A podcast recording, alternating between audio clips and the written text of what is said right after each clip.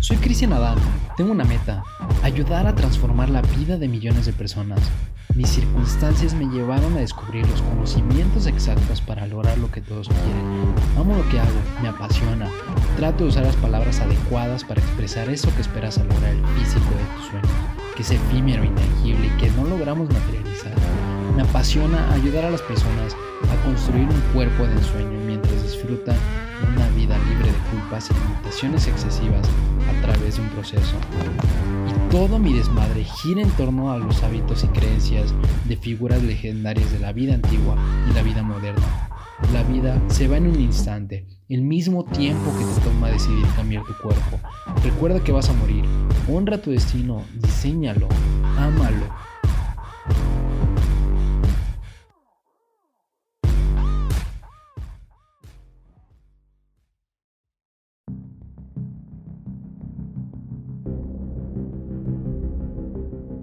Si te diera elegir ahora entre 10 mil pesos y una misteriosa caja, ¿cuál elegirías? En el episodio del podcast de Cronos te traigo los 10 trucos psicológicos más poderosos que he aprendido de grandes expertos en la materia. Y seguramente hayas visto que los han usado para manipularte, ya sean grandes empresas o tiendas o hasta alguien en tu trabajo o escuela. Algunas lo hacen porque saben que tienen un buen producto, porque saben que cuando lo compres está bien, pero algunas otras no y solo se aprovechan y te preguntarás, bueno, ¿y para qué quiero saber estos trucos? ¿De qué me sirven? Verás, cuando empecé mi vida en el fitness, solo desarrollé mi cuerpo y empezaron a llegar personas de alto valor y no supe aprovecharlas y hacerlas mis amistades. No tenía ciertas habilidades que he estado desarrollando a lo largo de estos años y es que sí, el cuerpo es un imán de miradas, pero es importante que ese imán funcione con propósito y atraiga personas y cosas que realmente queremos en nuestras vidas y se nos abra camino, ya sea un buen socio para tu negocio o hasta una pareja de alto valor. Y te aviso que estos trucos los he ordenado del menos poderoso al más peligroso. Así que quédate hasta el final y empezamos. El primero de todos se llama reciprocidad y esto es básicamente la tendencia de los humanos a devolver favores. Es así de simple. Seguramente alguna vez algún amigo tuyo te ha invitado a cenar y tú cuando te vas a casa estás pendiente de cómo le puedes devolver ese favor. Y es que dicen que dar es lo más egoísta del mundo, que cuando das la otra persona tiene la tendencia a devolverte ese favor. Y es algo que vi en una película donde trata a un actor que está actuando en la calle y lo quiere hacer con un amigo suyo y este amigo está pidiendo dinero. Pero el protagonista le dice que él no quiere ese dinero, que lo hace por amor al arte. Y no te animo a que, a que tus proyectos los hagas por amor al arte, pero sí que tengas esa chispa de hacer algo, de hacer las cosas porque te gustan, porque te apasionan y por dar. Y además armonizando con esto, hay unas cosas que hago con, mi trabajo, las empresas del siglo XXI, que serán las más grandes, yo creo que entienden este truco psicológico a la perfección, porque lo interesante es que damos mucho previo a no pedir absolutamente nada, y lo interesante es que cada vez con plataformas con, como YouTube o Instagram o Spotify en este caso, tienes la capacidad de aportar a millones de personas tu conocimiento, estrategias, lo que tienes en tu cabeza, etc. Y no solo eso, sino que cuando tú das, te conviertes en algo diferente, que no es habitual. La gente no hace esto, la gente no da por dar, pero cuando tú lo haces, te conviertes en alguien totalmente distinto al resto. El hecho de dar por dar automáticamente te distingue de un mayor número de personas. El segundo truco es la singularidad, que me apasiona y es que cada persona, cada uno de nosotros, Tú que estás escuchando este podcast, yo que estoy aquí, tenemos nuestras historias personales. Cada uno es un mundo. Esto es algo que me encanta personalmente porque el simple hecho de pensar que cada persona que te cruzas por la calle tiene una historia hace que cada persona que te cruce sea como una película. Cada uno tenemos nuestra propia película. Al final tenemos que entender que cada persona se cree especial, se cree único y estamos diseñados como humanos para que esto suceda, porque entender que hoy en día e incluso antiguamente estamos en situaciones en las que en las que realmente somos muy débiles, es verdad que hemos creado muchos inventos y avances en la ciencia, pero tenemos que tener la certeza de que somos los protagonistas de la historia y esto pasa con todos los humanos, nos creemos más especiales que el resto Y además, sabes que no pasa solamente con nosotros, sino que tus amigos son especiales, tu familia es distinta y especial, y que al final tu entorno es mucho más importante que el resto. O sea, no solo tú o lo tuyo que consideras parte de tu vida lo sientes como único e incluso inimitable. Ahora, si te diera elegir entre 10 mil pesos y una caja misteriosa, dime, ¿cuál elegirías? Y esto nos lleva a uno de los sesgos más poderosos que existen, la curiosidad. Por cierto, quédate al final del episodio si quieres saber qué hay dentro de esta caja. La curiosidad es lo que ha movido a los humanos para que evolucionemos tan rápido como lo hemos hecho. Pensar que al final el progreso tecnológico es una parte, es en parte gracias a la, a la curiosidad.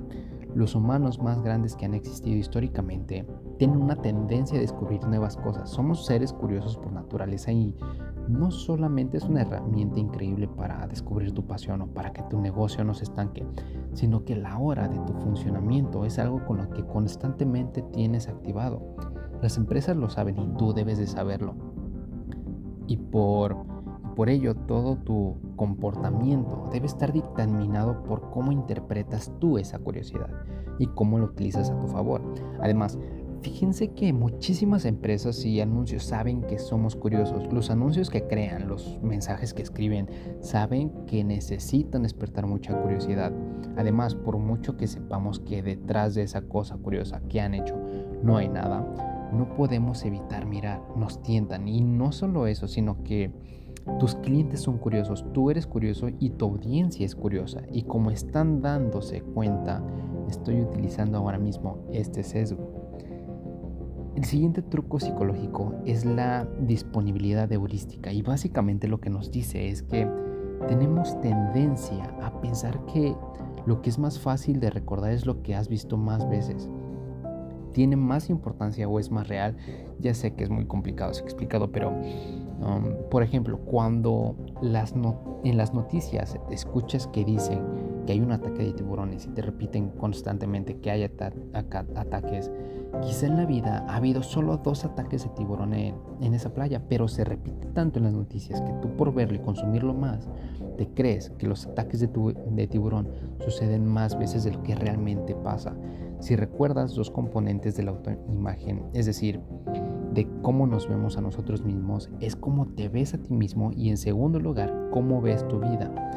El cómo ves tu vida es totalmente clave porque aquello que estás consumiendo todo el rato, las noticias, cómo otras personas te dicen cómo es el mundo, eso afecta a tu propia autoimagen, en cómo te ves a ti mismo. Por eso este sesgo es tan poderoso y por eso se encuentra en la posición número 4. El quinto truco psicológico es la facilidad cognitiva y este básicamente nos dice que nos suena más verdadero los mensajes fácil de entender. ¿Te has planteado alguna vez por qué los políticos hablan de forma tan fácil para que lo entienda todo el mundo? Pues precisamente para eso, para que su mensaje te suene más verdadero y yo esto lo enlazo con el tema de cuando he tomado consultorías con Master Muñoz de emprendedores. Algunos suelen llevar nuevos proyectos al mercado o a gente para que les dé dinero. Yo siempre pongo la prueba de la, abuela. Les digo, cuéntale tu proyecto a la abuela y dime si lo entiende, porque a veces vemos a gente que dice, yo hago a través de la nube que puedas traer a más clientes. Y dices, aguanta, no te entiendo ni una chingada de qué me estás hablando. Simplifica las cosas y la gente te entenderá y te creerá mucho más. Créeme, eso funciona de manera increíble. De hecho, en una temporada que estuve trabajando con Toyota de México, al momento de presentar la información era muy confuso porque me explayaba con la información y utilizaba términos muy técnicos y de software y la chingada. Y al final, los inversionistas pues no sabían de qué fregado les estaba hablando. Entonces, y esto va muy enlazado a, lo que te estoy diciendo, es básicamente lo mismo. El número 6 es el sesgo de confirmación. Esto es la tendencia de los humanos a buscar opiniones que validen lo que ya creemos. Además, se ha demostrado que nos produce bienestar e incluso placer físico encontrar gente que opine como nosotros, argumentos, etc. Y es básicamente confirmar lo que ya sabes. Pasa que muchas veces cuando vamos a ver las noticias de lo que ocurre, vamos a esos periódicos que ya más o menos sabemos que son de nuestra ideología, porque van a confirmar nuestras sospechas. De esto habla este sesgo. Y además debemos entender que hoy en día es peligroso. Este sesgo es mucho más peligroso de lo que creemos. Muchas veces estas herramientas como Google, Facebook, cuando tú buscas y planteas preguntas, ya las estás planteando para reafirmar lo que piensas. Si por ejemplo quieres demostrar que el agua de coco es buena, en vez de buscar agua de coco propiedades, vas a buscar por qué el agua de coco es buena para tu salud. Entonces te van a salir resultados de gente que ya haya publicado positivamente acerca de eso. El número 7 es la tendencia a evitar inconsistencia. Este sesgo psicológico lo que nos dice es que los humanos queremos ser muy consistentes con nuestros pensamientos. Si ya has dicho que sí es muy raro que digas que no, entrarás en una disonancia cognitiva, que es básicamente cuando tienes dos pensamientos que se contraponen. Esto es muy interesante porque hay un ejemplo de una guerra donde los chinos capturaron a soldados americanos y lo que les hicieron es básicamente día a día les hacían escribir pequeñas afirmaciones. Decían que el capitalismo no es tan bueno y el comunismo no es tan malo. Poco a poco les hacían pequeños escritos y como no querían evitar la inconsistencia, pues como ellos habían escrito esas cosas, a largo plazo terminaron convirtiendo a muchos soldados americanos en comunistas. Fíjense detenidamente porque esto tiene que ver con una tipología de afirmaciones de primer nivel. Lo digo para los que están dentro de los programas de Kronos Body, que son las afirmaciones escritas. Las afirmaciones escritas funcionan porque al escribirlas tú mismo estás afirmando que esto está sucediendo en tu vida. Estás asumiendo que esto es parte de tu creencia. Luego aumentan las posibilidades de que estas afirmaciones escritas sucedan en tu vida. El número 8 es el efecto IKEA.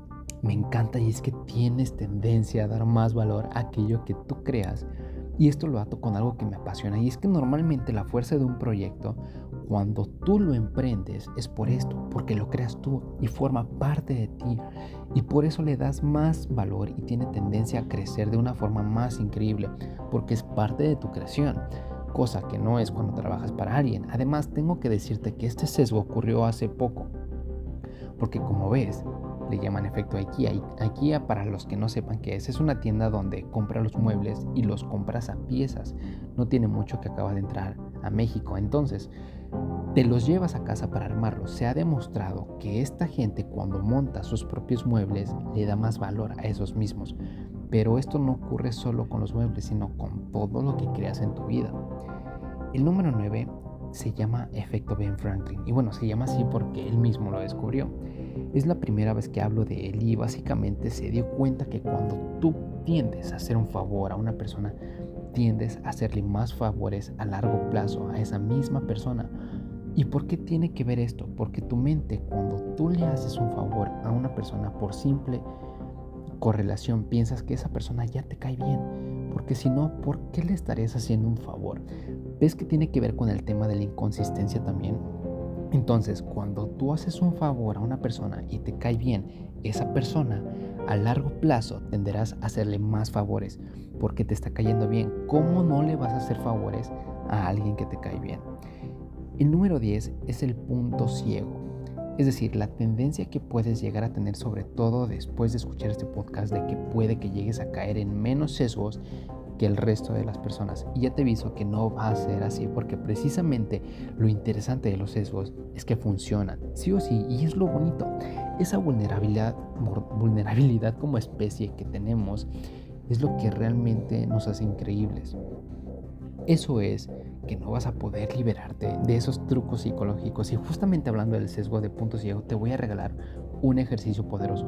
Utiliza una libreta o un blog de notas en tu celular para anotar los momentos en los que caigas en uno de estos sesgos psicológicos y anota qué marca o empresa o persona ha sido la causante, porque eso puede ser un ejemplo que puedes acabar utilizando en tus propias campañas de ventas.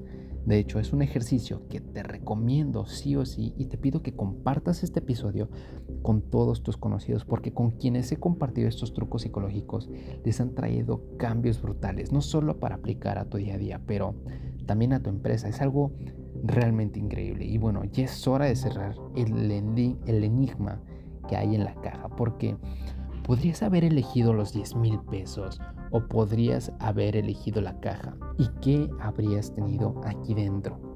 Atención por lo, porque lo que hay es una carta. Y es que es imposible que adivines lo que hay, lo que hay en esa carta. Y es que podrías haber ganado eso o el conocimiento del poder que tiene la curiosidad y el poder que tienen los sesgos, que es precisamente precisamente todo el contenido que tiene este episodio. Y ya no los tengo más porque lo que tiene esta carta es un botón de compartir que tienes que presionar si te ha gustado este episodio. Era para hacerte un poco la broma. Muchas gracias por haber escuchado hasta aquí. Bueno, para acabar el episodio, me gustaría responder una pregunta que me han dejado en Instagram de arroba Santarita. ¿Cuáles son tus trucos favoritos a la hora de cerrar una venta si tu cliente aún duda? Pues muy sencillo. Mi truco favorito para este tipo de clientes es uno que se llama cero, cero riesgo. Y es que el humano tiende a no gustarle nada tomar riesgos. Incluso se ha demostrado que en riesgos más grandes le damos más importancia que sea cero a que pase de muchísimo a muchísimo menos. Nos interesa mucho más que haya cero riesgos. A este cliente le diría que debe asumir que no está corriendo ningún riesgo al tomar esta decisión, ayudándole a construir más certeza en mi producto con una estrategia de looping de Jordan Belfort o en dado caso con una garantía de devolución de dinero de 30 días como la tengo en, cada uno de, de, mis cursos. Y bueno chicos, hasta aquí ha llegado el segundo episodio de la temporada del podcast de Cronos Body. Le estoy dando un pequeño giro al espacio Sé que ha estado, sé que les ha gustado bastante lo que hemos hecho en la primera temporada y muchos han pedido que les publique más contenido para aplicarlos en su día a día. Y si les gustó, por favor, comparten el episodio para que pueda seguir creciendo este canal. Recientemente indexaron el podcast a Audible y a Amazon Music y todo gracias a ustedes que escucharon los primeros seis episodios de la temporada 1. Llegamos a 27 millones de personas en 13 países del mundo. Ayúdenme a llegar a más personas en mis redes y les daré un gran regalo que no podrán rechazar. Hasta la próxima.